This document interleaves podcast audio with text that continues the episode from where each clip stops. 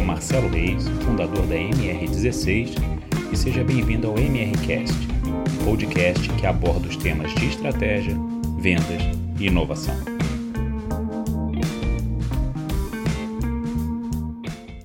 Tudo bem? Sou Marcelo Reis, fundador da MR16 Consultoria Empresarial, e vou continuar hoje a nossa série de vídeos e podcasts sobre vendas.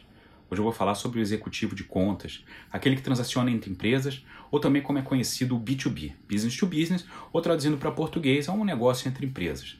A diferença é bem grande para aquele vendedor do varejo que a gente viu no último dia, na última vez, que ele precisa ser muito rápido, tem empatia de alguns segundos com um cliente que acaba de adentrar a loja, um cliente desconhecido.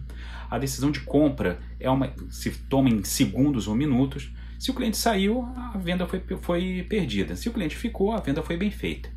No B2B, o caminho é muitas vezes mais longo, mais demorado. O executivo de contas precisa de ao menos quatro competências que, a meu ver, são as principais delas. A primeira é a resiliência.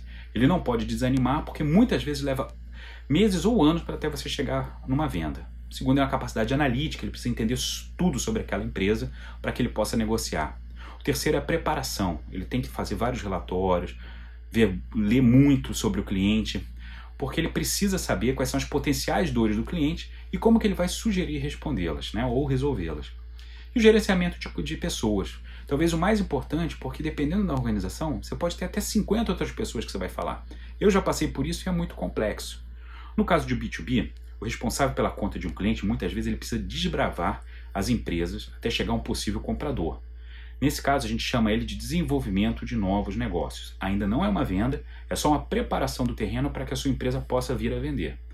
E nas empresas existem muitos níveis, desde as áreas de compras até a área de negócios, que geralmente é a tomadora da decisão entre comprar ou não.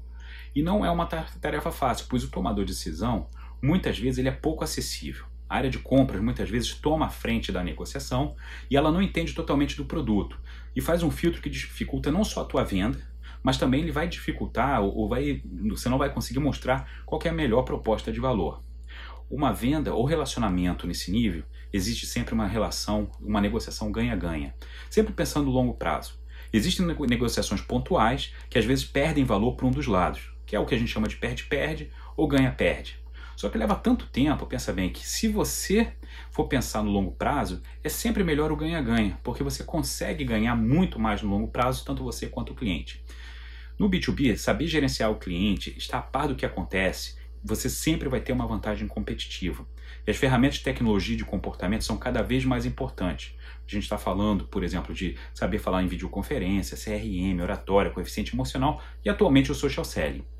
E tem que lembrar sempre que o mais importante é você ter a visão do cliente para você chegar com uma proposta vencedora e de relacionamento de sucesso e longo prazo. É isso. Boas vendas para você, obrigado pela sua companhia e não esquece de visitar nosso site www.mr16.com.br. Obrigado.